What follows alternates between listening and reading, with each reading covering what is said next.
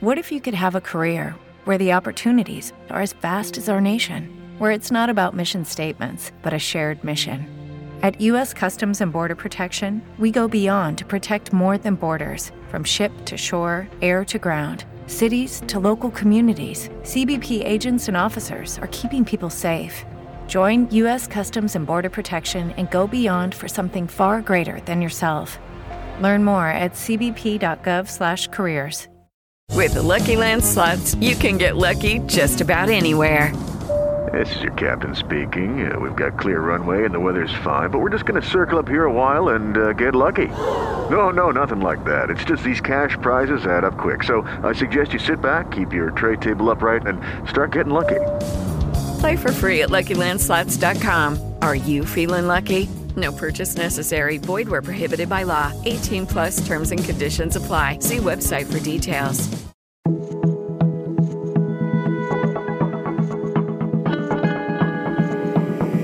Este es un podcast. Acorde.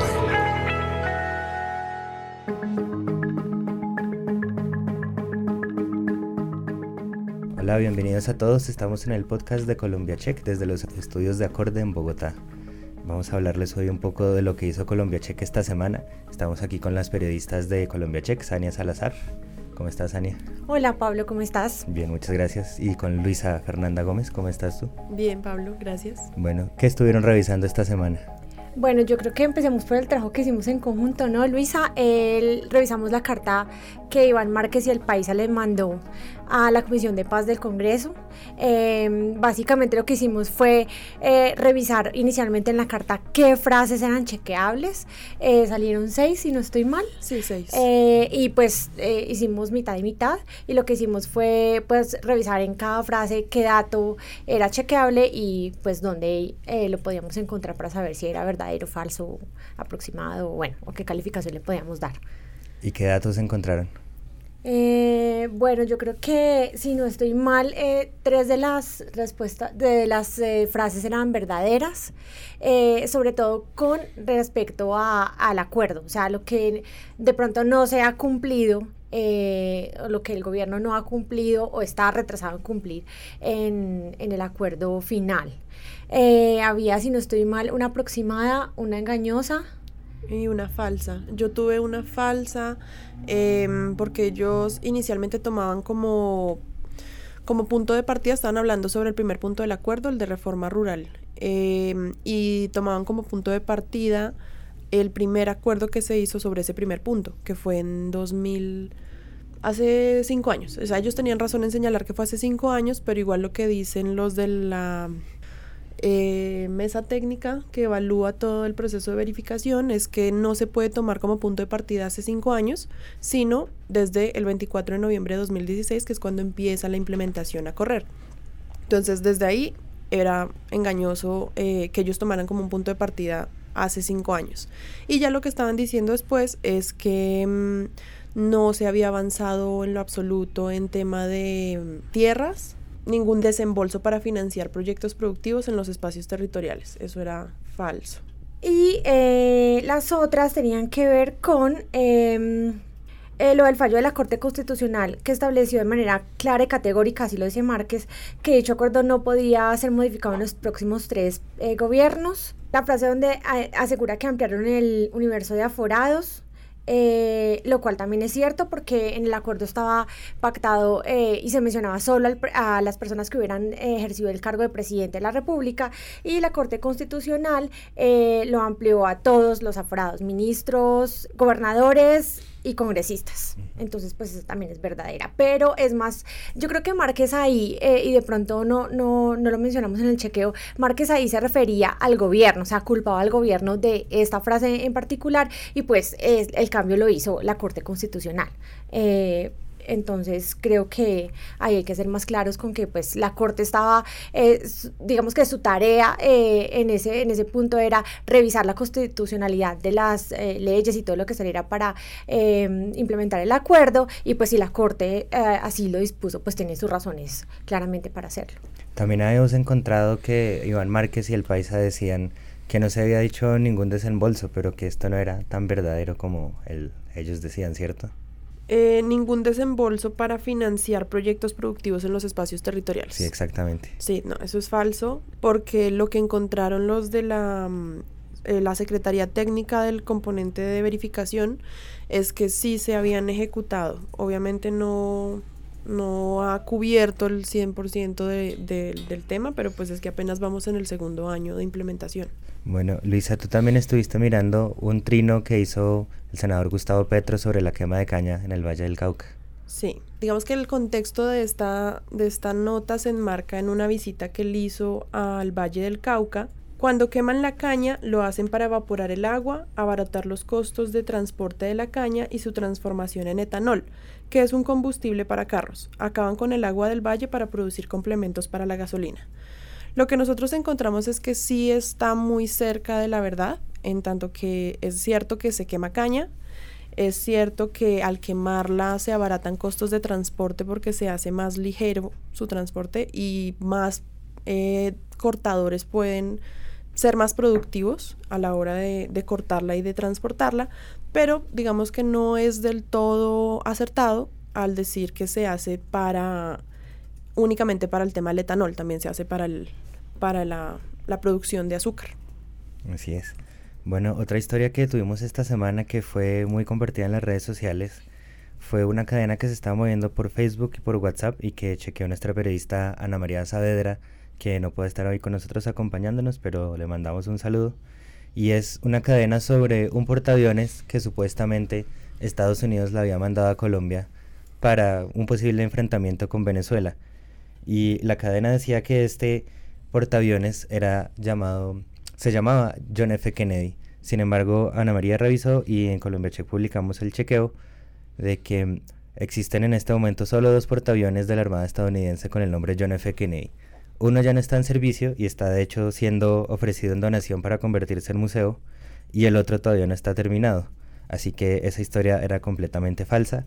Pueden leer todo el chequeo en colombiacheck.com como todos los chequeos de los que estamos hablando hoy.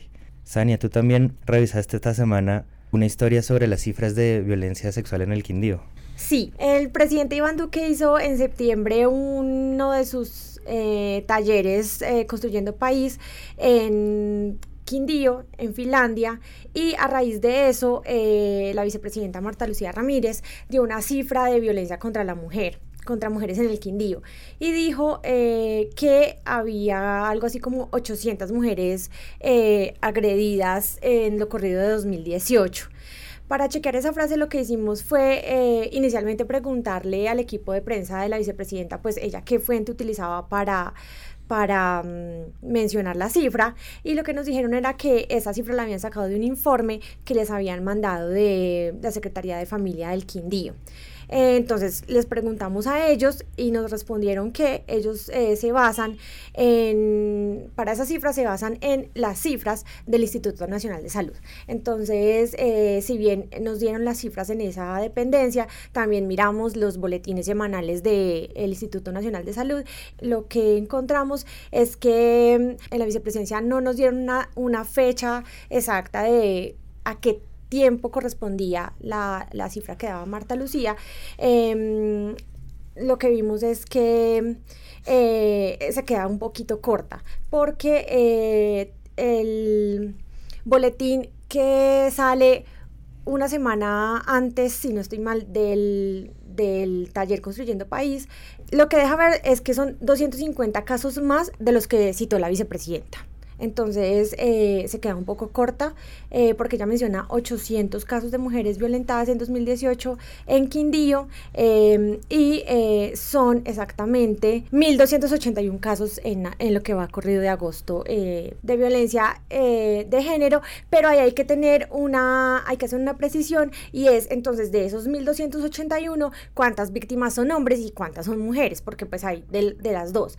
Y encontramos que son 1.055 las víctimas mujeres, eso corresponde al 82.2%, y que las víctimas hombres son 226, lo que corresponde a 17.8%. De ahí es de donde sale la cifra de 250 eh, víctimas eh, más, pero hablando de mujeres.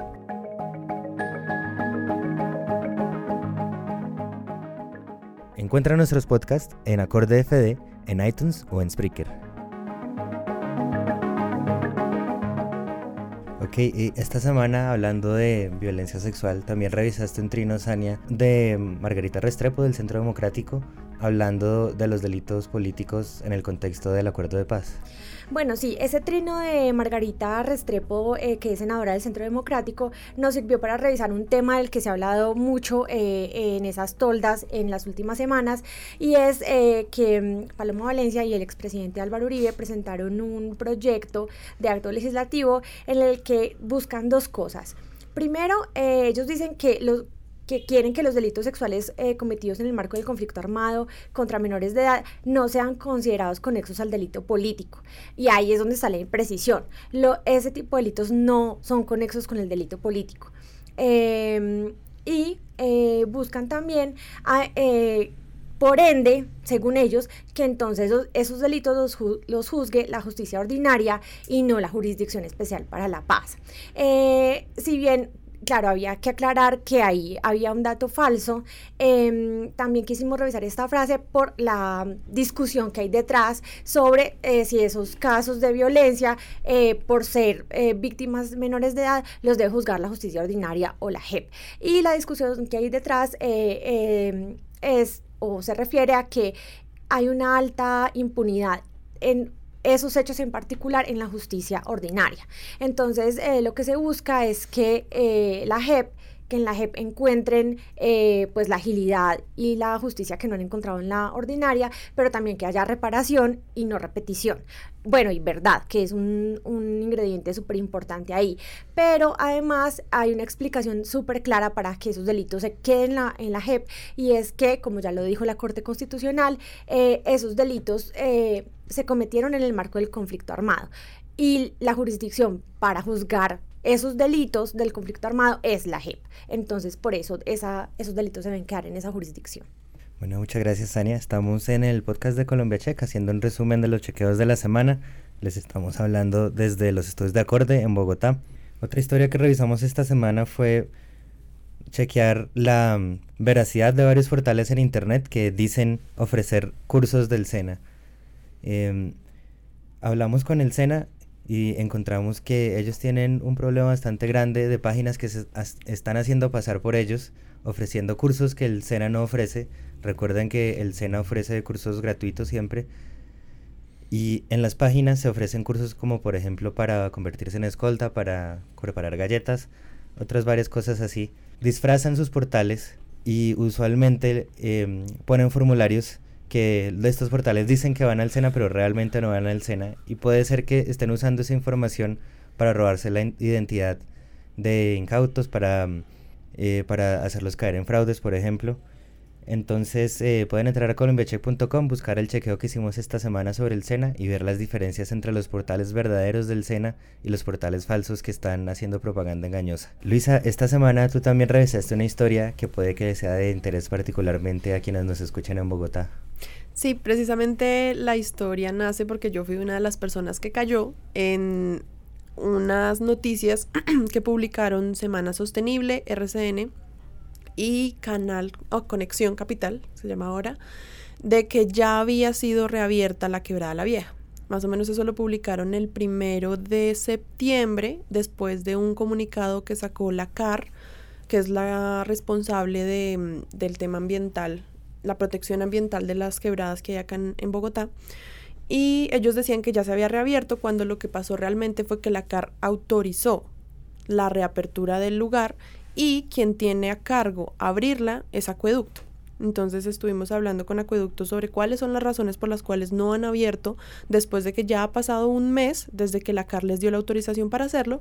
Y pues precisamente lo que ellos responden es que están eh, resolviendo todas las recomendaciones que dio la CAR para poder dar un servicio que proteja al medio ambiente y que también proteja de alguna manera a quienes deciden hacer estos recorridos en, en las zonas naturales de la ciudad. O sea que está autorizada la reapertura, pero no está reabierto. Exacto. Falta autorizar la autorización de la reapertura. Y pues Acueducto no ha dado una fecha exacta en qué momento la vaya a abrir. Bueno, la última historia que revisamos esta semana fue de un portal que se llama Lechuguinos, que según nuestra investigación eh, es un, tiene un dominio que está basado en Venezuela y muchas veces publica noticias falsas sobre, sobre la política en Colombia. Esta vez revisamos una foto engañosa que publicó, publicó una, una foto de Iván Duque y Marta Lucía Ramírez con eh, una bota del pantalón remangada y publicaba una nota diciendo que no entendían por qué el presidente, bueno, el, no entendían el presidente Duque estaba en una pose como de Miss, como de reina de belleza. Sin embargo, los que se acuerden, eh, esto fue una campaña llamada Remángate, que ocurrió durante las elecciones presidenciales en Colombia, cuando Iván Duque y Marta Lucía Ramírez ambos eran todavía candidatos presidenciales, y era una muestra de solidaridad con las víctimas de las minas antipersonal. Simplemente hablamos de cómo están intentando engañar con esta foto y un titular salido, un titular que no tiene nada que ver. Bueno, como para terminar este primer podcast de Colombia Che que les estamos, les estamos trayendo desde los estudios de acorde en Bogotá, les quería preguntar, Luisa y Sania, ¿cuáles fueron las dificultades más grandes que tuvieron esta semana para hacer los chequeos? ¿Qué es lo más difícil de encontrar? Yo creo que a veces es difícil que el personaje al que estás chequeando no te conteste y no te diga de dónde sacó la información. Ahí se, se vuelve un poco más complejo porque entonces eh, hay que empezar a buscar cuál es la fuente pues más eh, propicia para eso, la fuente que tiene, que debería tener el dato, eh, y también deja un mal sabor porque los personajes públicos deberían ser más eh, proclives a, dar esas explicaciones. Finalmente, pues están dando una información pública, son personajes públicos, y pues sería chévere que nos, nos dijeran más fácil de dónde sacan la información. Claro, sobre todo si están en el gobierno tiene que ser su responsabilidad entregar información, no solo a nosotros, sino al público en general. Sí, y a los medios de comunicación en general, esa es una de sus funciones. Sí. ¿Y tú, Luisa? Pues en mi caso pasó algo muy curioso con eso que está eh, relatando Sania sobre cuando uno les pregunta a las fuentes directamente de dónde sacaron la información. Yo lo hice para, para preguntarle a Petro, digamos, de dónde sacaba los datos de la quema de caña. Le pregunté al jefe de prensa y el jefe de prensa me respondió él siempre responde, lo cual me alegra mucho, pero curiosamente respondió algo que no tenía nada que ver, o sea, fue muy extraño porque terminó siendo al contrario. Pedro tenía la razón en lo que decía y cuando le pregunté al jefe de prensa mezcló por completo las cosas y lo que él dijo no tenía nada que ver. Obviamente eso no lo incluimos en el chequeo pues porque lo que nos interesa es saber qué dijeron los personajes públicos, pero pues sí, también como que al final no sirve de nada que respondan de dónde sacaron la información si la van a dar mal. Claro. Bueno, Sania, Luisa, muchas gracias. A ti, hasta luego a todos. hasta luego. Muchas gracias, Acorde. Eh, estaremos publicando estos podcasts más seguidos, así que estén pendientes para los resúmenes de Colombia Check cada semana. Chao.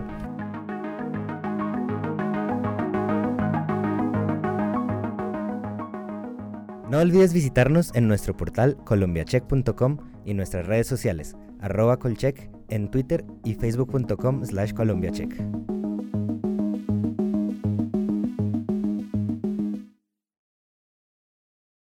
Lucky Land Casino asking people what's the weirdest place you've gotten lucky? Lucky? In line at the deli, I guess? Aha, in my dentist's office. More than once, actually. Do I have to say? Yes, you do. In the car before my kids' PTA meeting. Really? Yes. Excuse me, what's the weirdest place you've gotten lucky? I never win and tell. Well, there you have it. You can get lucky anywhere playing at LuckyLandSlots.com. Play for free right now. Are you feeling lucky? No purchase necessary. Void where prohibited by law. 18 plus. Terms and conditions apply. See website for details.